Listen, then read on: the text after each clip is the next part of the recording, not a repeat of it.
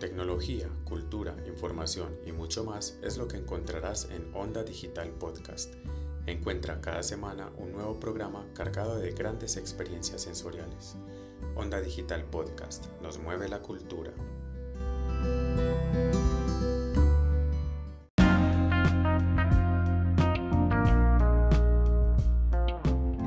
Soy Sebastián Trujillo, subsecretario de Bibliotecas, Lectura y Patrimonio de la Alcaldía de Medellín y quiero invitar a toda la comunidad de Belén a que se sumen a la programación virtual, digital y telefónica de nuestro sistema de bibliotecas públicas de la ciudad y que además también pueden aprovechar para conocer la oferta de los eventos del libro, el plan ciudadano de lectura, escritura, oralidad, la cinemateca, el programa de memoria y patrimonio, todos todas las estrategias de la Secretaría de Cultura Ciudadana para disfrutar de esta cultura en casa, donde tenemos eh, películas, recomendados, talleres, charlas, conferencias, llamadas telefónicas, bueno, un sinfín de actividades que ustedes pueden aprovechar.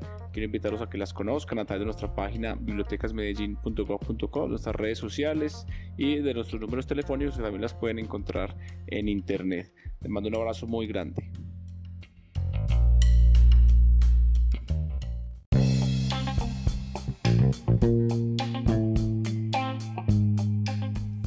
Digital Break, un espacio para hablar de tendencias digitales creativas de Colombia y del mundo.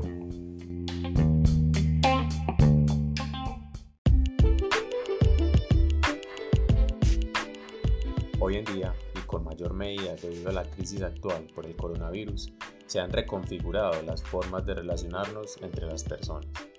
En este episodio de Onda Digital abordaremos el tema de las relaciones entre personas visto desde diferentes perspectivas.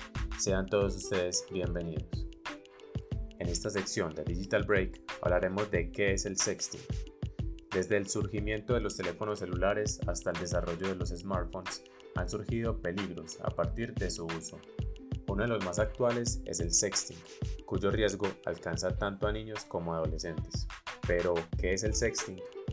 Se denomina sexting a la actividad de enviar fotos, videos o mensajes de contenido sexual y erótico personal a través de dispositivos tecnológicos, ya sea utilizando aplicaciones de mensajería instantánea, redes sociales, correo electrónico u otras herramientas de comunicación. La palabra sexting es un acrónimo del inglés formado por sex, sexo, o texting, escribir mensajes. Pero, ¿quiénes lo practican? Al ser un acto llevado a cabo en dispositivos tecnológicos, sobre todo en móviles, se puede inferir que el sexting se practica en todas partes del mundo, aunque lo varían según las edades. Se espera que una práctica de tipo sexual sea realizada por adultos. Sin embargo, este comportamiento ha crecido entre los menores de 18 años. En este sentido, la infancia y la adolescencia son los grupos más vulnerables, otorgando especial atención a los preadolescentes de 10 a 12 años. Se presume que el contenido erótico audiovisual es generado por el propio emisor del mensaje, quien lo envía deliberadamente a un receptor con un propósito determinado. Sin embargo, con el surgimiento de las tecnologías de la información y la comunicación, el control de este tipo de mensajes se le ha ido de las manos a dichos emisores, provocando así el robo y o viralización de contenidos audiovisuales íntimos de carácter sexual.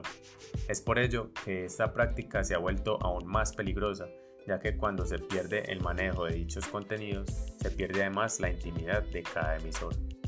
Las causas de esta actividad son muy variadas, van desde iniciativas personales hasta incentivos externos, lo que las engloba a todas ellas es el desconocimiento o ignorancia de las consecuencias de enviar un contenido íntimo mediante un dispositivo tecnológico. Entre las causas más generales se pueden destacar las siguientes. La relación amorosa es la causa principal y más común de esta práctica, donde los miembros de la pareja son tanto emisor como receptor el contenido cultural en el que crecen muchos adolescentes con un mercado oculto al cuerpo, a las celebridades y en el que los medios de comunicación de masas promueven esos y otros valores como por ejemplo la competitividad en todos los órdenes de la vida.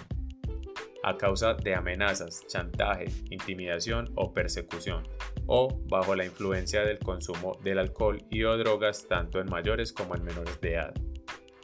Los dispositivos móviles han traído nuevos hábitos y costumbres a la vida cotidiana del hombre, entre ellas el uso regular de aplicaciones de mensajería instantánea y redes sociales. La prevalencia del sexting ha aumentado en los últimos años y aumenta a medida que los jóvenes crecen.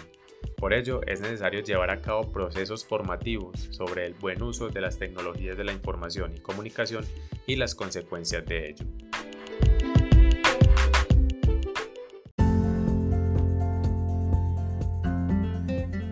Tardes Niponas espacio que nos permite acercarnos a la cultura japonesa abarcando aspectos como historia, literatura, costumbres, leyendas y formas de relacionarse.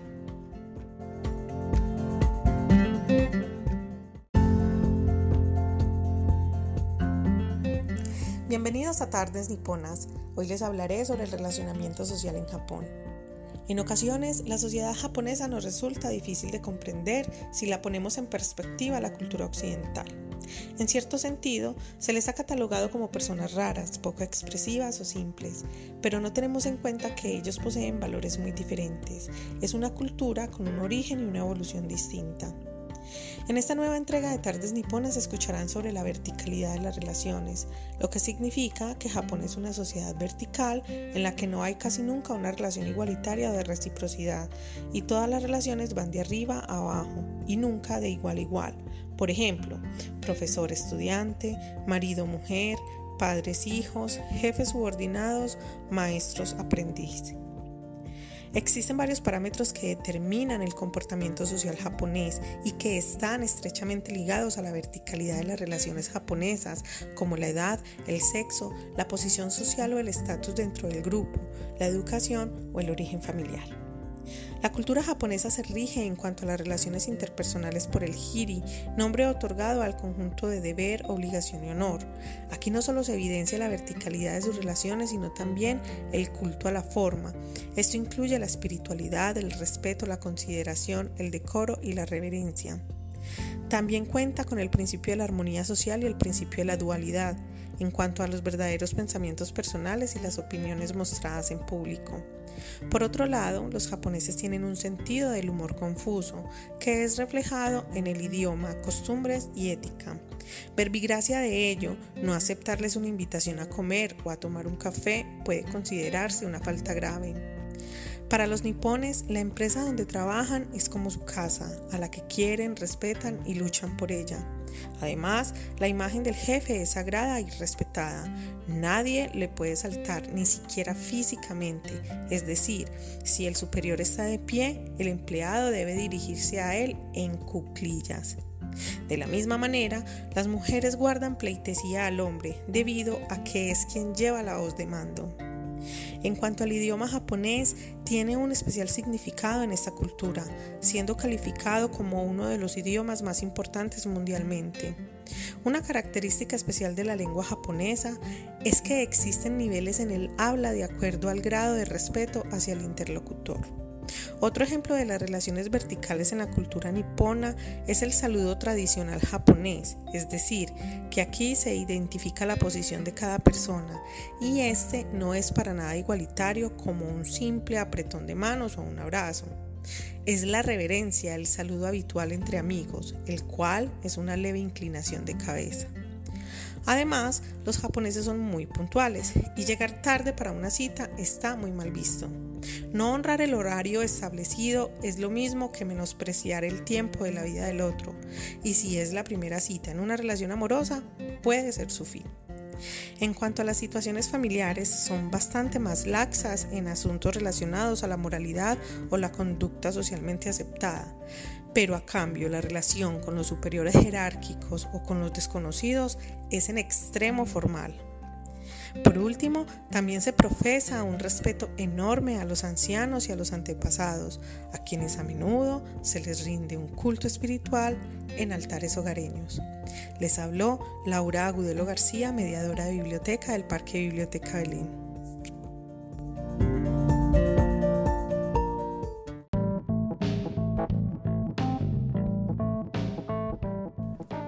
Homoluden un espacio donde podremos hablar de torneos, tendencias, novedades y todo en torno al mundo de los videojuegos. Te esperamos.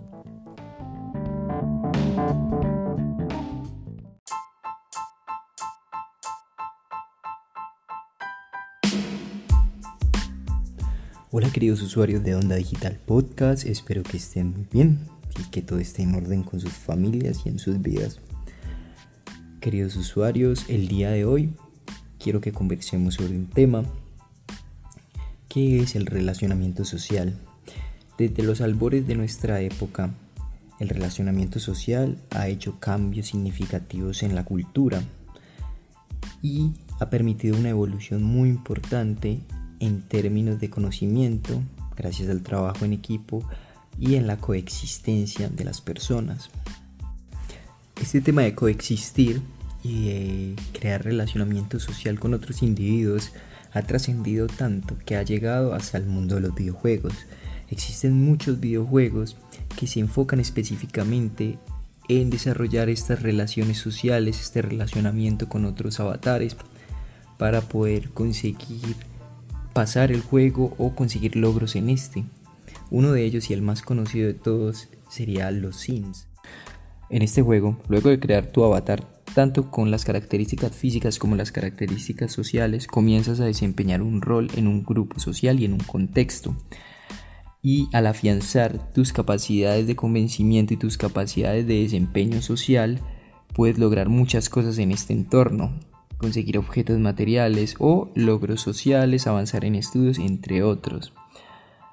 Así es, queridos usuarios, los Sims es un claro ejemplo de cómo las habilidades sociales y cómo la conducta humana es tan importante en nuestra cultura y en nuestro contexto que se puede estructurar para uno de los juegos más interesantes que se han creado como los Sims.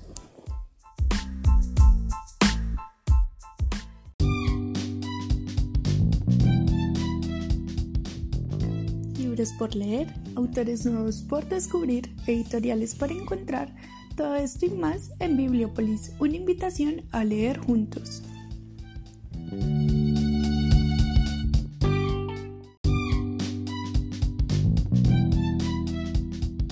Las relaciones son fundamentales en la vida humana y los libros siempre han sido unos grandes espejos de esas complicadas historias que se tejen entre las personas.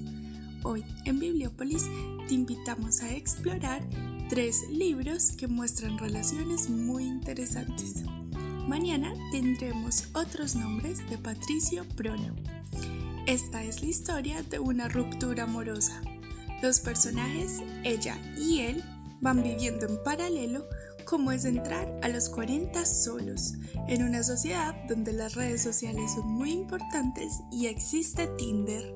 A la par que los dos protagonistas van enfrentando la separación, podemos ser testigos de cómo los amigos y la familia influyen en sus decisiones. Las ventajas de ser invisible de Stephen Chomsky. Historia de, Char de la historia de Charlie, un chico que tras el suicidio de su mejor amigo se queda solo y al margen de lo que pasa en su vida. Sin embargo, conocí a Sam y a Patrick y ellos lo llevarán a descubrir las fiestas, el alcohol, la amistad y el amor. Es una maravillosa historia de crecimiento sobre el verdadero poder de sentirse aceptado. Y el último libro que les vamos a recomendar hoy se llama Llámame por tu nombre, de André Asimán. Cada verano, en un pueblito al norte de Italia, la familia de Helio acoge a diferentes jóvenes para que hagan allí su trabajo de maestría, a cambio de que le ayuden al padre, que es maestro, en varios proyectos culturales. Es así como llega Oliver, un escritor americano. Helio se verá entonces envuelto en un amor muy complicado. Oliver es mayor y es tan hombre como él. ¿Cómo podrá corresponder su amor? Este libro es una historia apasionante sobre un amor de verano que lucha contra todo para poder realizarse. Espero que alguno de los libros les haya llamado la atención y nos vemos la próxima semana.